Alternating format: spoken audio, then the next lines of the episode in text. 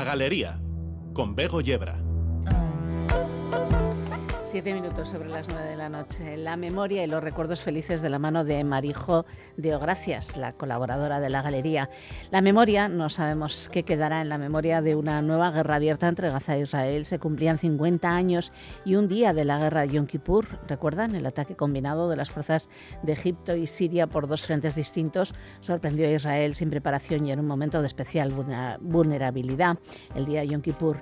En ese momento también el ataque pilló por sorpresa a la inteligencia y al ejército israelíes.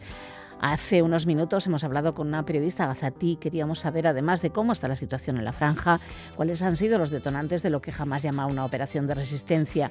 Ella nos hablaba desde el Hospital Central de Gaza. Esto es La Galería. Bienvenidas y bienvenidos.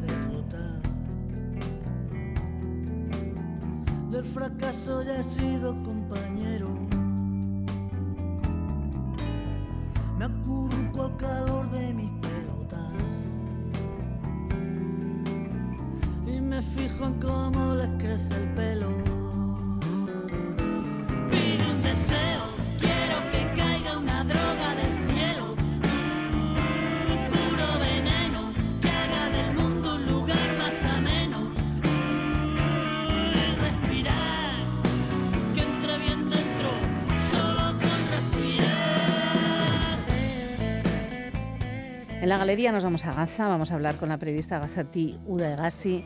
Ayer Hamas lanzó un ataque sin precedentes desde la franja contra Israel, un golpe que algunos medios dicen que ha cogido por sorpresa a la central de inteligencia israelí. Eh, leíamos eh, a un analista que afirmaba que el golpe de Hamas es inédito por la cantidad de métodos utilizados, aéreos, anfibios, cohetes y drones, pero sobre todo por una penetración terrestre que destruye la imagen de invulnerabilidad de un país cuyo presupuesto de defensa es el más alto del mundo entendemos proporcionalmente al número de habitantes.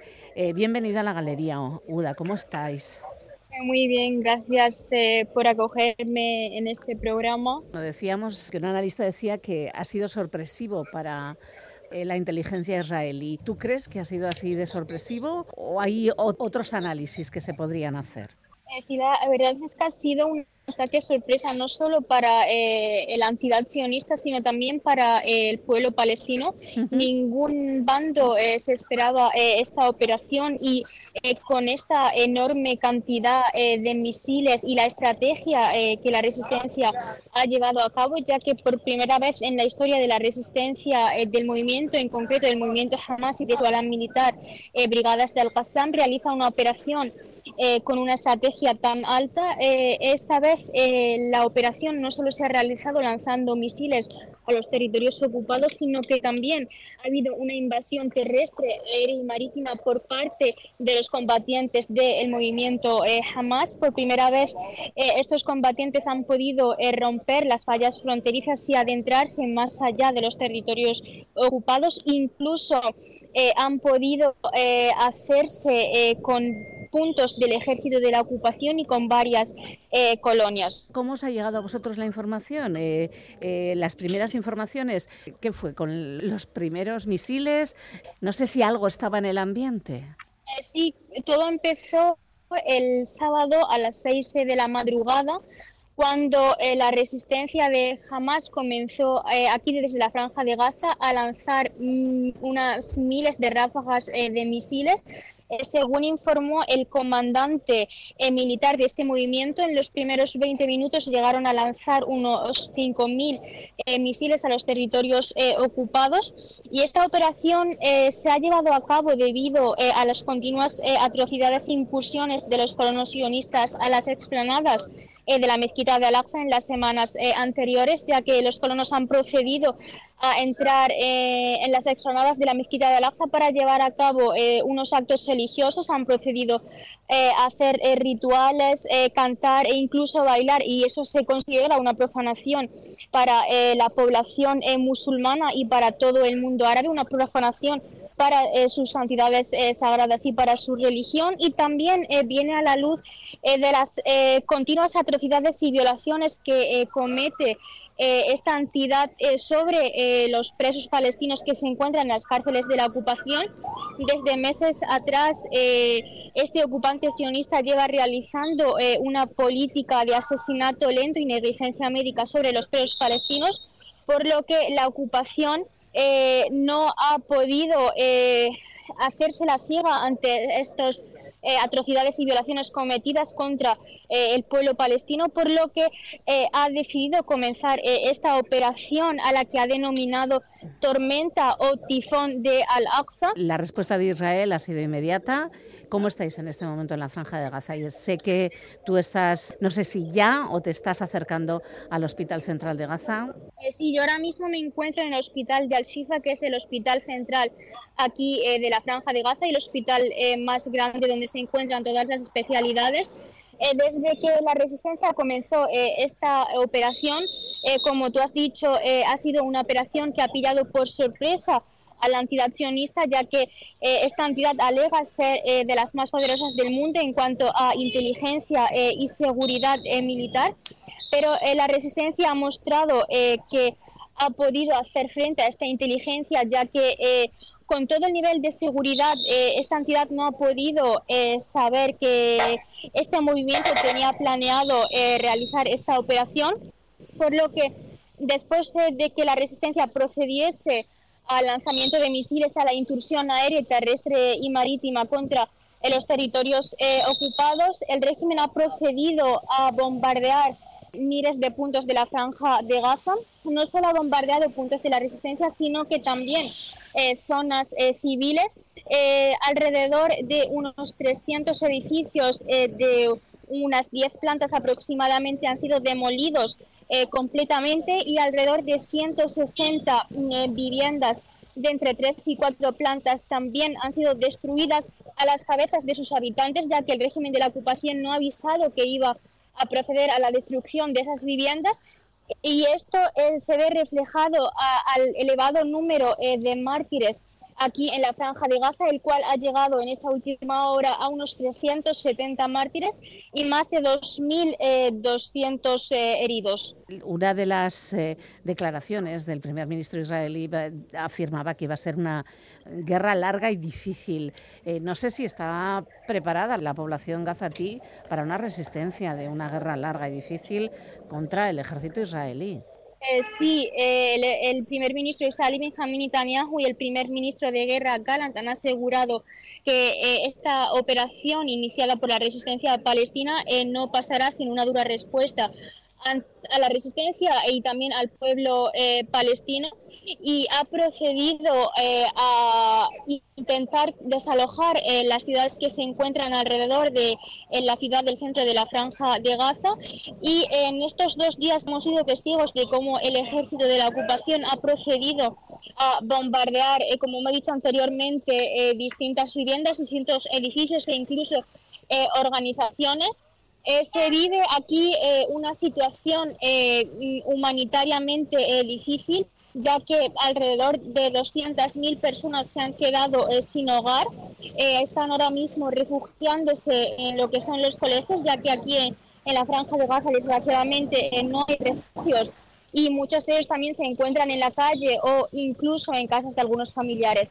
Por lo que, como has, dicho, em, se espera que este enfrentamiento sea largo, sea difícil para la población gazatí.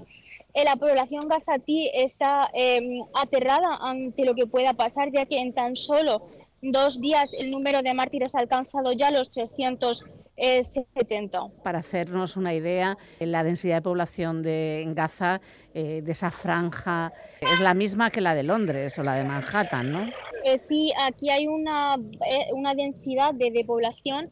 Hay casi dos millones y medio de habitantes aquí en la franja de Gaza y en las ciudades de alrededores, como son Rafah, Han o sea, del norte a sur de lo que es toda la franja de Gaza, hay casi unos dos millones y medio de población gazatí. De lo complicado que es este momento, precisamente, por la situación geopolítica, por cómo está ahora mismo todo. No sé si vosotros habéis hecho algún análisis de, hacia dónde puede caminar esto, aparte del sufrimiento que va a sufrir la población, tanto gazatí como, como israelí. Eh, sí, eh, la franja de Gaza se dirige a una eh, gran crisis en todos los aspectos, ya sea eh, económico, eh, incluso humanitario. Eh, incluso hay una gran crisis de material médico debido al elevado número de mártires y, de heridos y como sabes nosotros estamos en una zona asediada por fronteras israelíes y se impide el paso de material médico y de material en general por lo que la franja de Gaza eh, está enfrentando una grave crisis, sobre todo en el sector médico, que es el sector más importante eh, en esta situación eh, de guerra, ya que necesita poder atender a estos heridos. Y también se enfrenta a una grave crisis financiera, ya que el, el, destrozo que se está provocando no es nada pequeño, es un gran destrozo, como hemos dicho, mm, más de 13 eh, edificios eh, han sido demolidos, eh, más de 160 viviendas también han sido destruidas parcialmente, por lo que se enfrenta a, una grave crisis. Bueno, no te entretenemos más. Muchísimas gracias por estar con nosotras esta tarde noche en la galería. te agradecemos muchísimo que hayas podido estar con nosotras. Esperemos que contra todo pronóstico no sea larga y difícil y, este momento de guerra que estáis viviendo pues eh, dure lo menos posible. Un abrazo. Uda Egassi, periodista gazatí desde el Hospital Central de Gaza. Gracias. A ti, gracias a ti.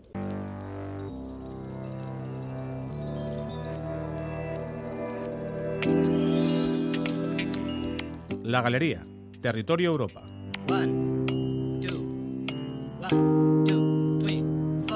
Pues un día más estamos al habla con el responsable de comunicación de la oficina que la Comisión Europea tiene en Madrid, con Yanis Birbilis. Y la cita es siempre para lo mismo, para saber lo que ha hecho la Comisión esta semana.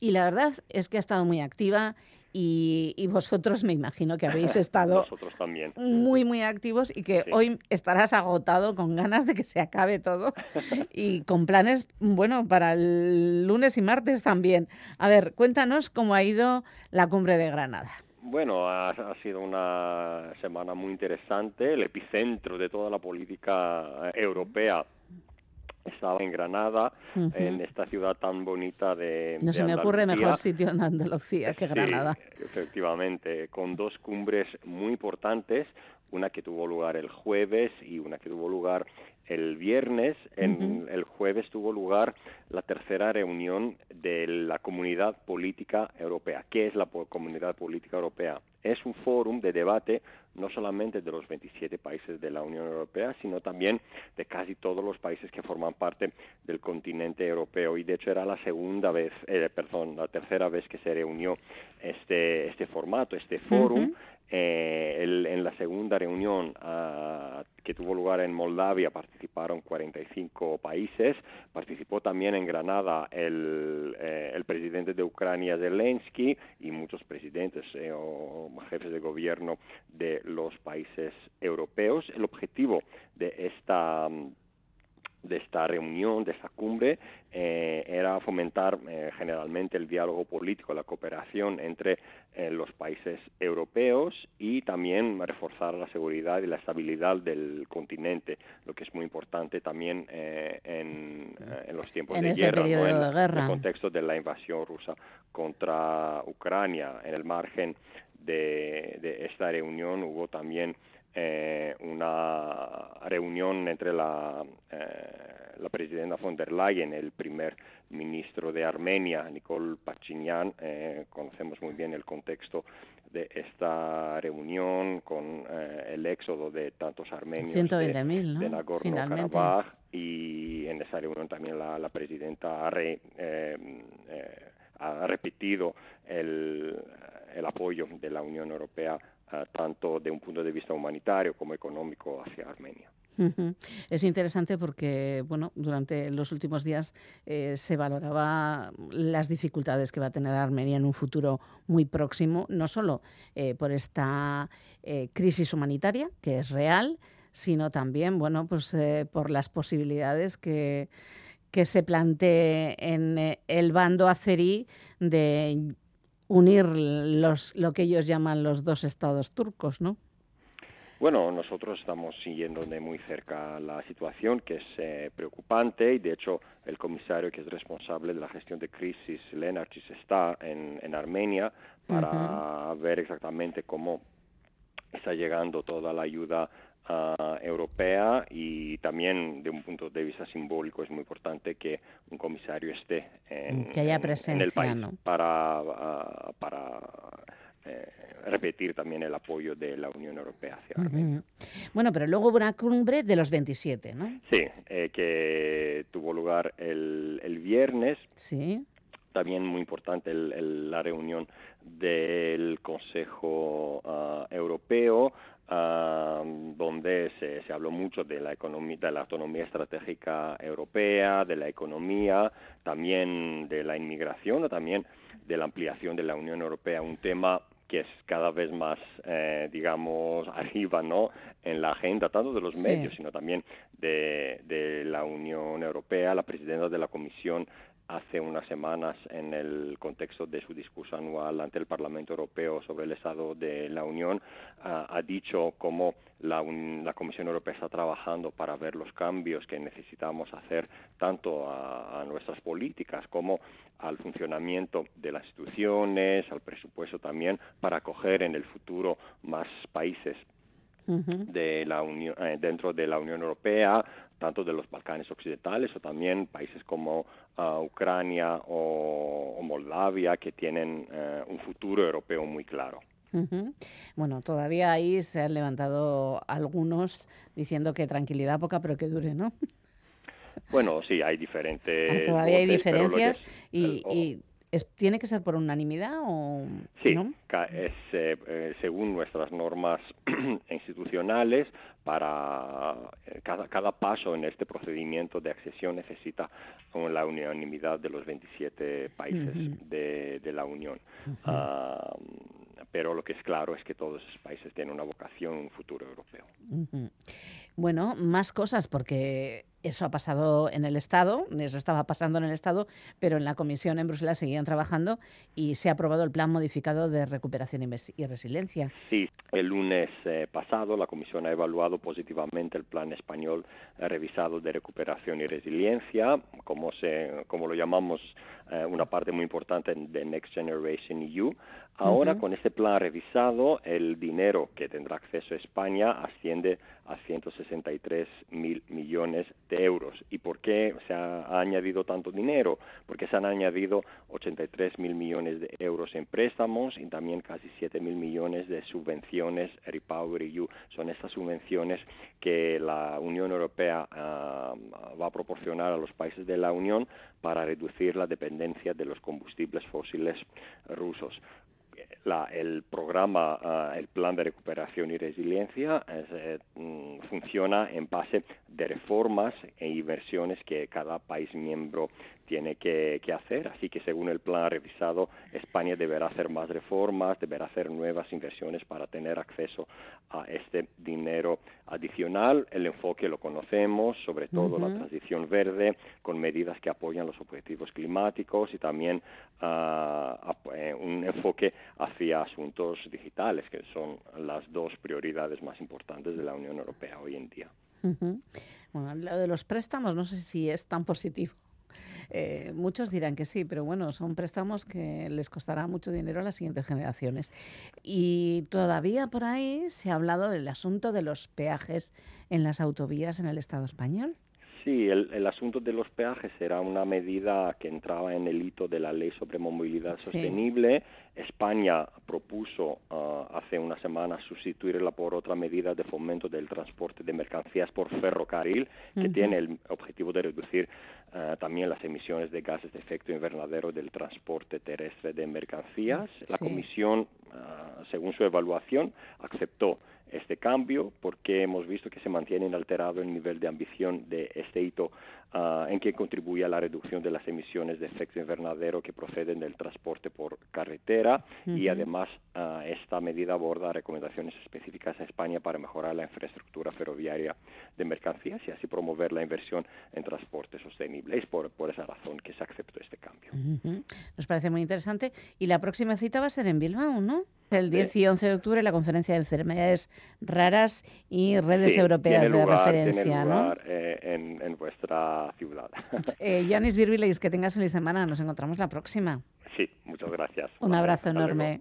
Chao. Ciencia. Ciencia. Mundo. Ciencia. Mundano. Mundana. Mundano. Mundano. Ciencia. Mundo. Mundano. Ciencia. Ciencia mundana. Ciencia mundana en la galería un domingo más y la verdad es que hoy no venimos con grandes noticias eh, ni muy buenas noticias, sino venimos con noticias muy pequeñitas que mm, representan, o por lo menos vamos a hablar de elementos muy pequeñitos que representan grandes problemas. Alfredo Caro, Gabón. Gabón, Bego. Son pequeñitos pero grandes.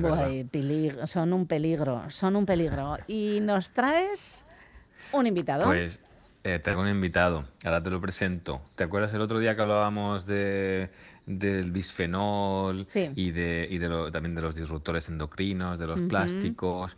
Pues eh, dices, si por poner una parte positiva a lo que vamos a hablar, eh, digamos que cada vez hay más conciencia de, la presencia de plásticos por todos sitios y de, y de la necesidad de atajar eso, ¿no? Y eso hace cinco años no, lo teníamos. Y hay dos partes, hay una parte de concienciación y una parte de ciencia, eh, de, de investigación, de personas que están investigando sobre ello y, de concienciación, pues mira, esta semana, por ejemplo, el, que es algo que hay que aplaudir, el, colegio de, formación profesional de, jesuitas de Indauchu. Sí. Eh, lo, sé, ¿sabes? Porque mi compañera eh, ha, liderado un poco eso. De, es una salida de 200 chavales y chavalas a, la, a, Plencia eh, y han recogido a recoger plástico.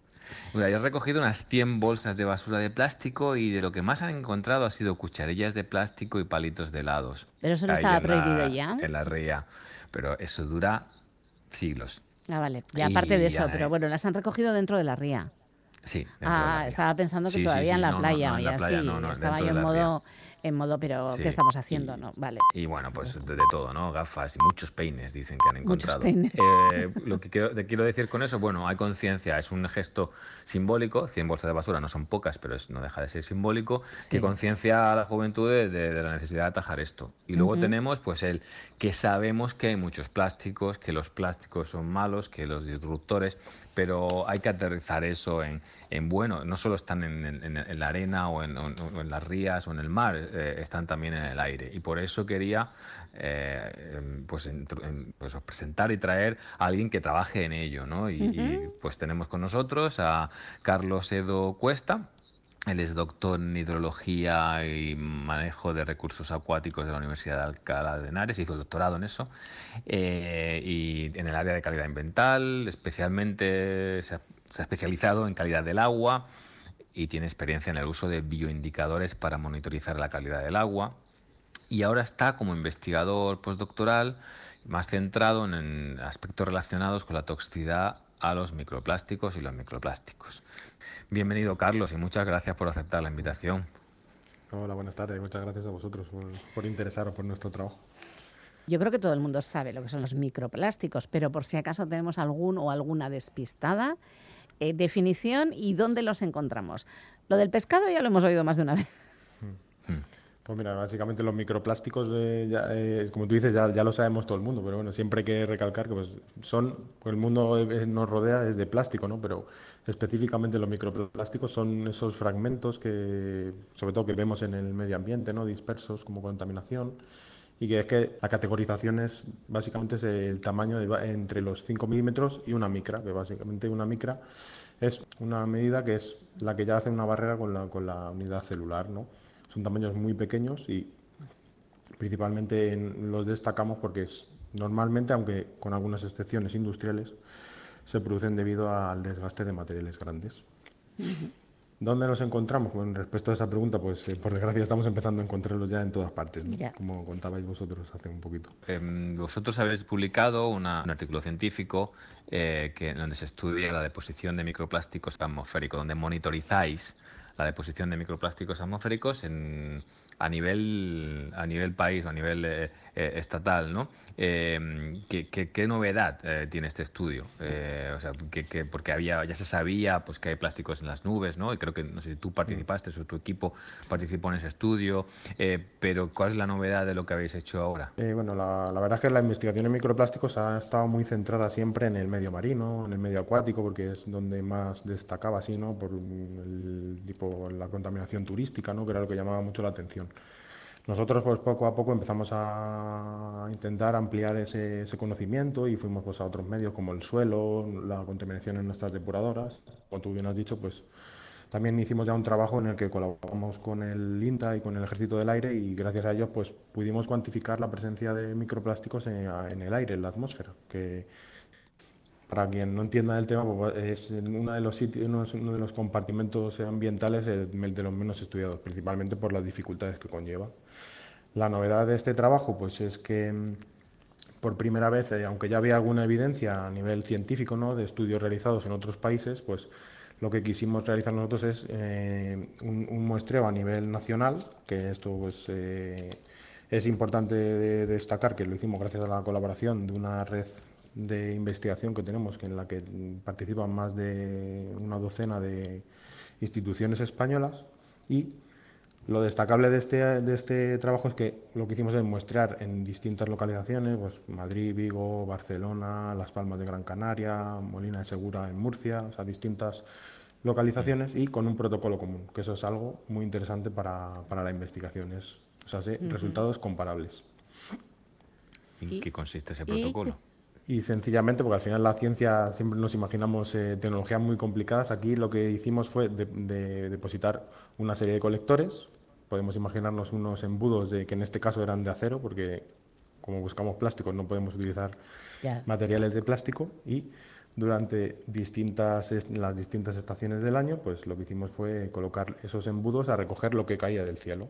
Como he dicho, pues en el otro trabajo cuantificamos que había plástico arriba y ahora lo que queríamos era ver eh, cuánto caía desde la atmósfera hacia el suelo, porque al final lo que nos llamaba la atención del asunto es si hay ese intercambio ¿no? desde la atmósfera hasta el suelo, significa que probablemente estemos eh, respirando esos plásticos ¿no? en, nuestro entorno. Entonces, bueno, pues, ¿Y cuánto llega a nuestros pulmones? ¿no? Exactamente. Ya teníamos, ya tenemos muchas evidencias ¿no? y creemos que puede haber, pero hay que cuantificarlo, que necesitamos saber datos ¿no? de cuánto mm. estamos respirando. Claro. Entonces por deposición, o sea, lo que cae de manera, lo que cae de manera pasiva, o sea, tal cual cae, no sin, es deposición, sin hacer ningún tipo. No... Eso es. Vale, vale. Y habéis elegido los sitios de manera. Hay la opción de poner tu. Perdón. Sí, Digo, habéis elegido los sitios de manera Mm, al azar eh, o pensando en sitios específicos donde hay industria, donde hay ciudades, donde hay campos? O sea, eh, ¿cómo has elegido los sitios? Eh, los sitios han sido, pues, principalmente debido a, las posibilidades que nos aportaba esta colaboración, ¿no? estos unos lugares donde, pues, donde estaban nuestros compañeros, que era lo más fácil para poder realizar estos muestreos, que se dio y dio lugar a una serie de, de contrastes ¿no? en la estadística, porque tenemos desde ciudades muy grandes como Madrid y Barcelona, otras menos grandes como eh, Alcalá de Henares o Vigo, que aunque es más pequeña pero tiene mucha actividad industrial. Luego también tenemos un par de, de lugares de muestreo en las Islas Canarias con compañeros de Las Palmas o de, o de Tenerife. Entonces, esa fue un poco la idea era ir recolectando a lo, a lo, largo de la península con las posibilidades que nos aportaba este proyecto y ver qué pasaba. ¿Y qué pasa? Que habéis encontrado en el fondo de hemos los hemos encontrado, ¿no? El, bueno, eh, hemos de decir que para este tipo de muestreo, pues eh, el, al final eh, era, los colectores estaban depositados durante una, un total de un mes, ¿no? Entonces durante ese tiempo pues ha recogido tanto la, los plásticos que caían eh, con la lluvia, tanto como los de propia deposición del, que estaban por ahí eh, flotando, ¿no? Y entonces, pues, ¿qué hemos, de, ¿qué hemos detectado? Vuestra pregunta, ¿no? Pues hemos detectado un, un, un, rango de partículas, dependiendo de la localización, de entre 5 y 100 microplásticos por metro cuadrado y día. O sea, si nos imaginamos un metro por un metro, ¿no? Si cogemos una regla y trazamos ese cuadrado ¿no? imaginario, en algunos lugares hemos llegado a encontrar hasta 100 partículas de microplástico depositados cada día. En otros, por supuesto, pues el rango se va a 5 porque lugares como Pamplona, que son de los menos donde menos, que menos plástico hemos encontrado. Sí, ¿eh? sí. ¿Y qué diferencia hay? ¿Por qué, ¿Por qué esa diferencia? ¿Con qué tiene que ver? Todo está en el aire, ¿no? Y eso sí que lo compartimos todo el planeta. Eh, porque yo imagino que por mucho que contaminemos, probablemente mucho más aquí, microplásticos también hay en la sabana o, o en el Amazonas, ¿no? Porque está en el aire. Bueno, al final las corrientes de aire, el, la, la, la, Tierra es un, un, organismo vivo, ¿no? Como se suele decir, y está interconectado. Por eso. Y eso lo vimos también con, el, con aquel trabajo, es que, que vimos que había a, dos, a 2.500 eh, metros de altura había plástico, pues con eso dijimos si, hay 2500, si está el plástico a 2.500 metros, significa está que se puede partes. estar desplazando, ¿no? Pues, claro.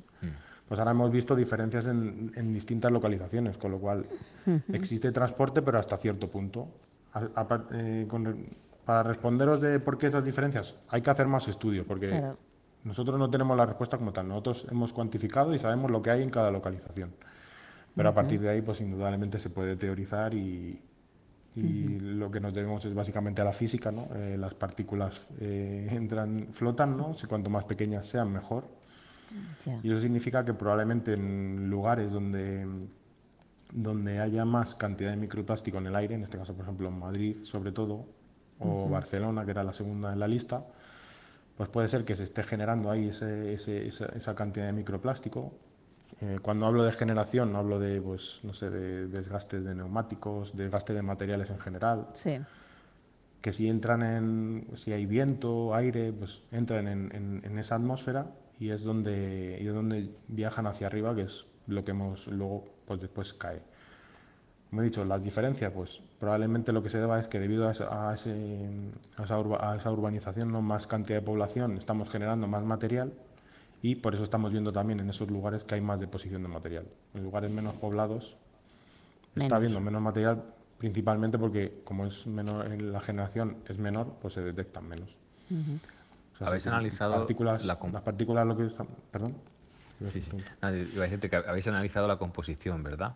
De, de los distintos de, sí, de, de, de dónde provienen. qué tipo de materiales también hemos ¿Y qué son? Podemos también en lo mismo. Eh, lo, lo, difícil es trazabilizar eh, eh, de dónde vienen, ¿no? Con exactitud. O sea, por decir yo ahora al 100% seguro de dónde vienen. Pero bueno, podemos estar muy cercano al 100% porque lo que hemos encontrado, sobre todo y muy destacablemente, son fibras de origen textil. Hemos encontrado mucho poliéster, bastante acrílico, que bueno, si nos fijamos en cuando miramos ¿no? la etiqueta de nuestros, eh, de nuestro jersey, de nuestras sudaderas, pues podemos encontrar ese tipo de materiales. Son muy calentitos, pero cuando se empiezan a desgastar, pues parece ser que están generando este tipo de material y que por desgracia pues estamos encontrándolo en el, en el aire y, en nuestros colectores en este caso. Yo había leído hace poco que, se, que, se que en Francia estaban pensando en poner filtros o obligar a poner filtros en las lavadoras en su fabricación para evitar que esos microplásticos vayan al agua. Lo que no, hasta que he leído eh, vuestra comunicación, lo no sabía que de, de, de, la ropa emitíamos microplásticos que se van a, a, la, a la, atmósfera, al, al, viento, ¿no? Esto también, al final, es una parte también está eh, relacionada, porque cuando nosotros lavamos, eh, las fibras que no se van a los ríos, pues eh, porque se quedan en, pues, en las depuradoras, en los fangos, estas cosas que se generan en, en este tipo de instalaciones, pues luego se, pueden ser utilizados como enmienda o puede ser llevado a los campos agrícolas y una vez allí liberados, pues entre los, eh, los trabajos de rotación de los campos, eh, la propia erosión de los campos, pues puede producir su, su transferencia a la atmósfera. Entonces, pues las fibras son muy ligeras, tienen una buena aerodinámica y es precisamente lo que puede estar produciendo esta aparición ¿no? en, el, en, el, en, el, medio atmosférico. O sea, que de los fangos de depuración, imagino que hacen análisis de metales pesados, por lo menos eso no lo utilizarán para, para abonar. Y, pero claro, los microplásticos, bueno, pues ahí están. Eh, y no sabía que se podían dispersar de esa manera. Eh, qué interesante. Sí, nosotros tenemos un, también un trabajo muy interesante de eso y vimos que las, los mecanismos de estas depuradoras funcionan perfectamente, porque se reducen en, nuestro tema, en nuestro tema ¿no? de, de, los microplásticos. Al río le liberamos con más de un 95% de los microplásticos, lo cual funciona, pero al final esos microplásticos van a algún lado y en este caso pues quedan retenidos en el fango y los fangos son muy útiles como enmienda orgánica. Tienen muchas propiedades que, que pueden ser útiles en la agricultura. Entonces, no, los respiramos, no los comemos en el pez, pero sí en la lechuga. Es un resumen ejecutivo muy, muy superficial, pero, pero tiene cierto sentido. hace falta mucha investigación todavía para saber qué pasa, porque hay, mucha investigación que, o sea, hay investigación que está encontrando efectos de toxicidad, otra no es concluyente, con lo cual, aunque no lo parezca, en materia de microplásticos, eh, el primer artículo fue publicado en 2004 Luego hubo mucho parón, de, 2018 en adelante ha habido un crecimiento masivo y, más de 6.000 artículos publicados y, aún así estamos muy en, muy en la superficie de la investigación. O sea que necesitamos saber más, mucho más. Claro, tú vas a intentar, por ejemplo, trabajar la cuestión de la toxicidad de esos microplásticos en organismos acuáticos, por ejemplo. nosotros tenemos aquí nuestros compañeros de, de la Universidad Autónoma yo soy de la Universidad de Alcalá, pero colaboramos con ellos muy cercanamente. Se dedican principalmente a ese tipo de estudios. Ellos desarrollan, desarrollan materiales de, de, de, mm, desecho, iba a decir, ¿no? Eh, desgastan materiales ¿no? y generan muchos materiales más pequeños y se lo dan de comer o, de, o, incuban otro tipo de microorganismos. Con eso lo que estudiamos es qué pasa con la cadena trófica, ¿no? porque al final la mayoría de cosas son acumulativos. Ajá.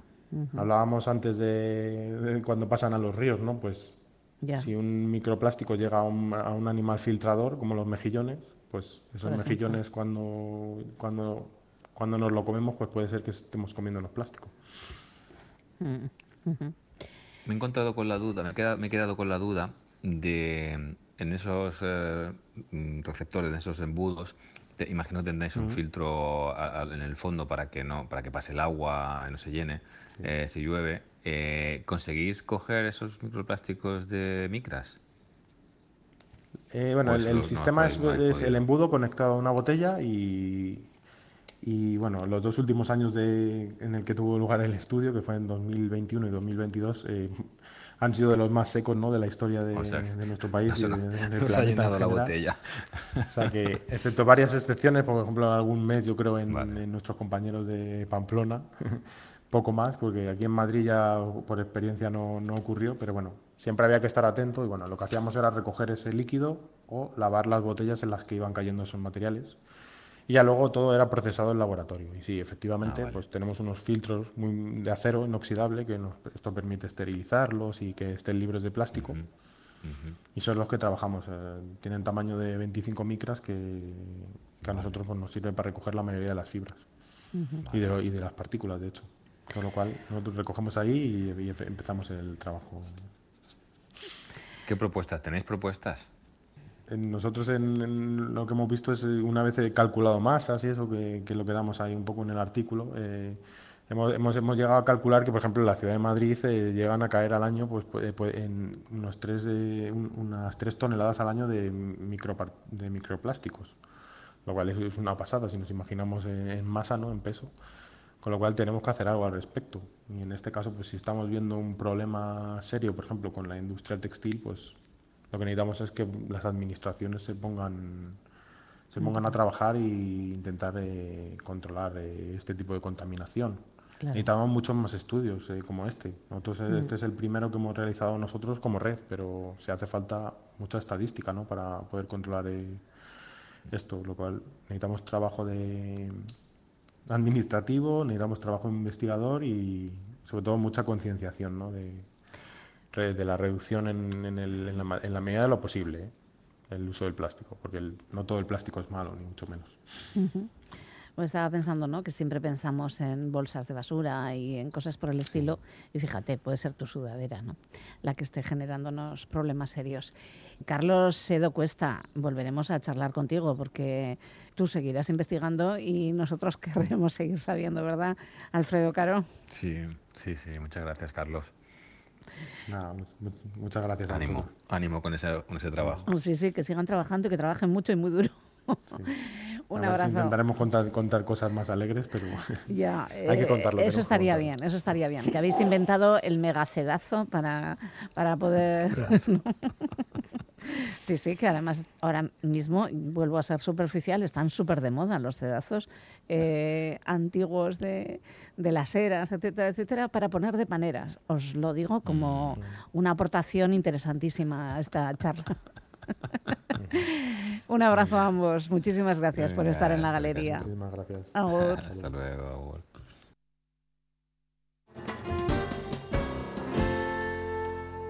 No me vengas con historias.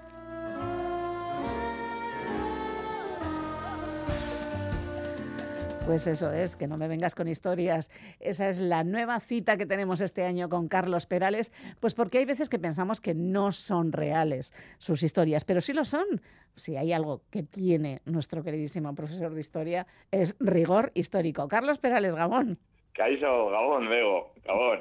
Bueno, eso es, intentamos, intentamos dentro de seguir con ese rigor, aunque, bueno, sean anécdotas y historietas de la historia, bueno, pues hay que mantener siempre ese, ese rigor, dándole un toque de humor que de vez en cuando también viene bien para digerir todo eso. Claro que sí. Nosotros lo anunciábamos esta semana en la promo del programa como bodas y bodorrios. Efectivamente, bodas y bodorrios, que no siempre acabaron bien, pero imagino. Vámonos de fiesta. vamos, vamos, venga. vámonos de fiesta, porque además las bodas luego ya sabes que dan para mucho. Si vamos al cine, películas sobre bodas que salen bien o mal o no tan bien, hay muchas. hay un, montón. Eh, hay muchas. Y seguro que alguno el año que viene tiene un calendario de bodas importante. Bueno, tú estás en edades, ¿o cuántas tienes el año que viene? Venga, dínoslo. ¿Solo? Solo. Pues estás muy bien. A tener, he llegado a tener, sí, sí, muy bien, seis. Seis.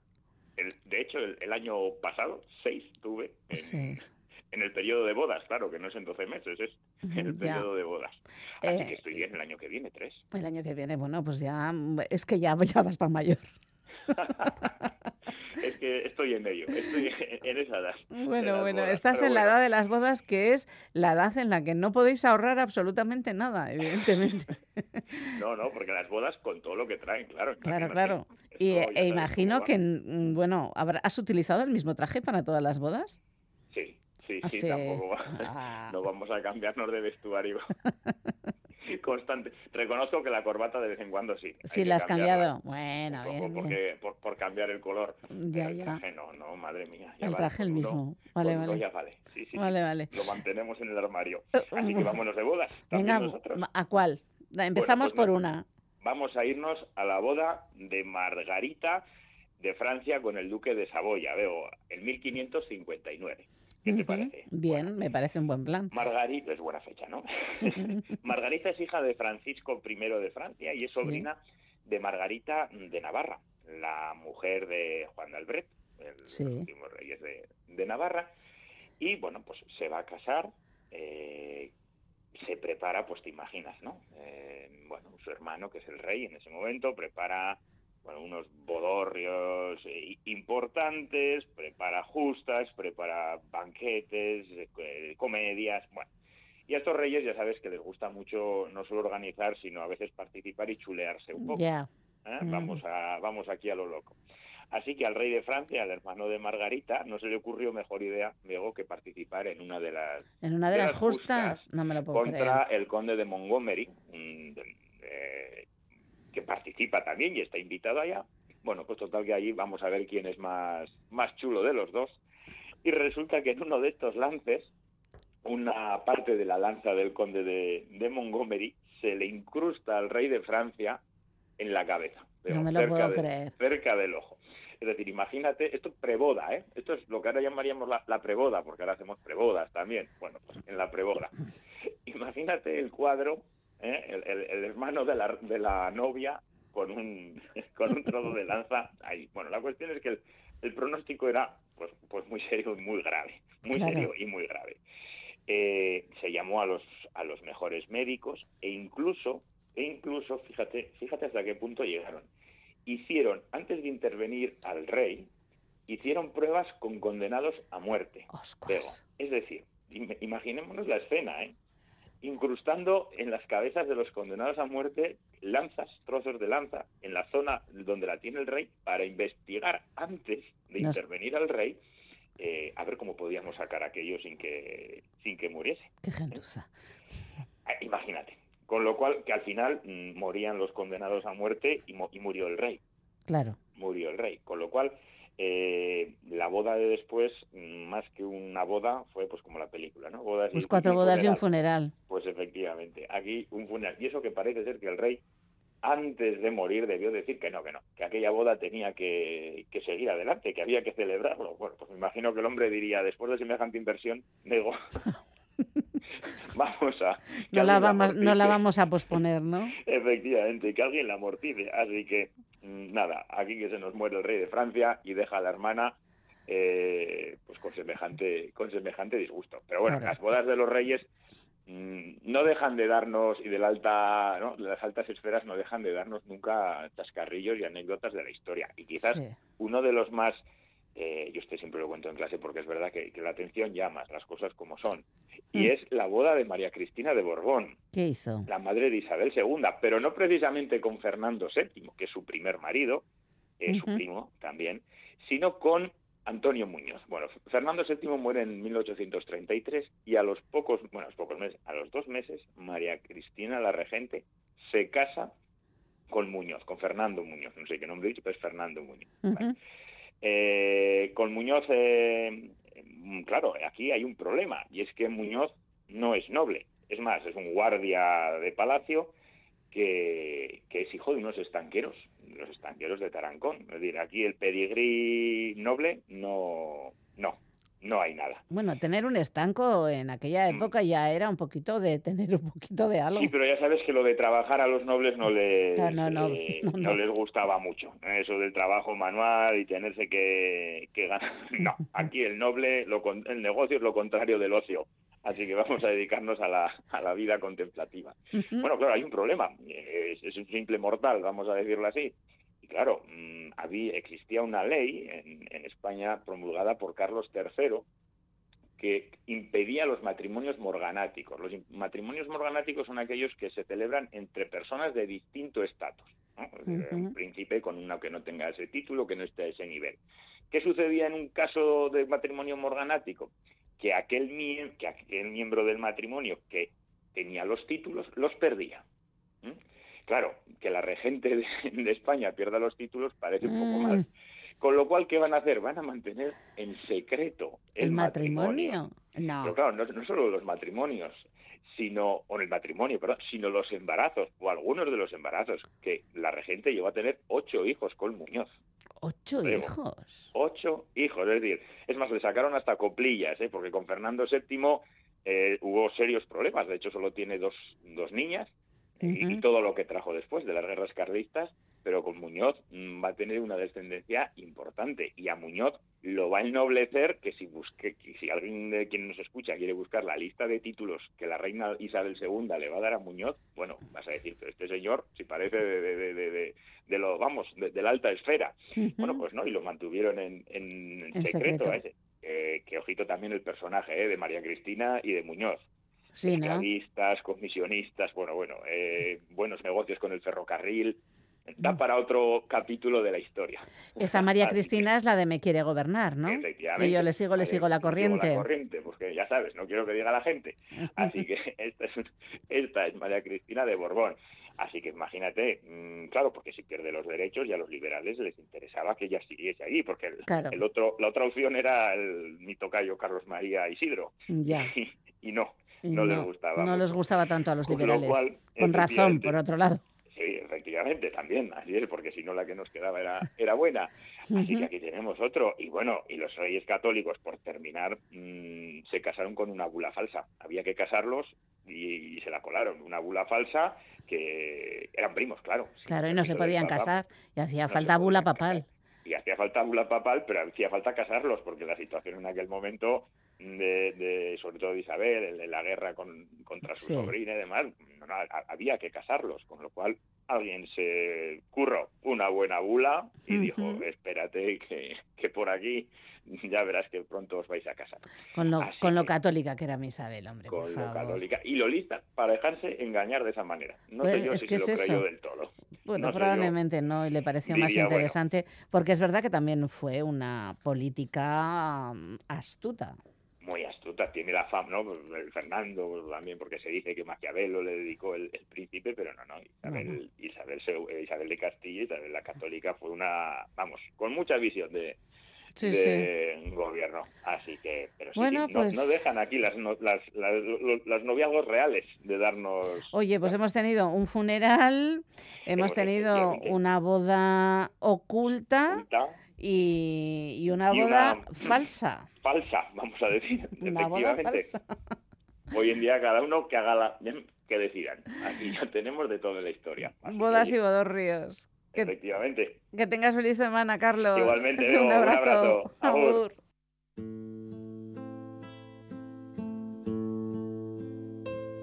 Arratzero urrestatzen zen ibaiaren ertzetatik ibiltzen indunan orduan. Ni jaio aurretik hila intzela pentsatuz.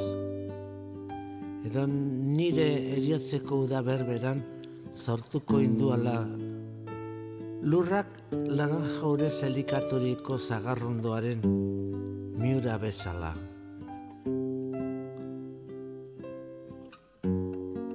Espaloi orotan birazen inan, ire zoineko gorri eta urdina. Qué barbaridad, Bagdad, esaten nian gauez, dice en un momento eh, nuestro queridísimo Miquel Laboa. Pues con él nos vamos. Será hasta el jueves que volveremos en la galería de Radio Euskadi a las ocho y cuarto de la tarde. Este jueves la galería vuelve a la sintonía de Radio Euskadi. Tened feliz semana, ahora amigos y amigas. Casiopea eta polus, edo San Pandora eta beren izen ilea. Elemental Mr. Watson. Elemental Mr. Watson. Elemental Mr. Watson.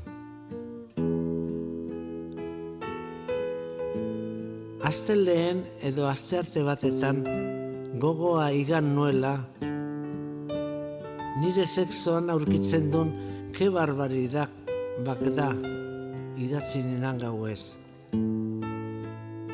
ke barbari da, bak da, idatzen gauez. Ke barbari da, bak da. Nire zerebroan azten ditun Kanadako basoak. Baina i, eu, arbatzuena. Arbatzuena.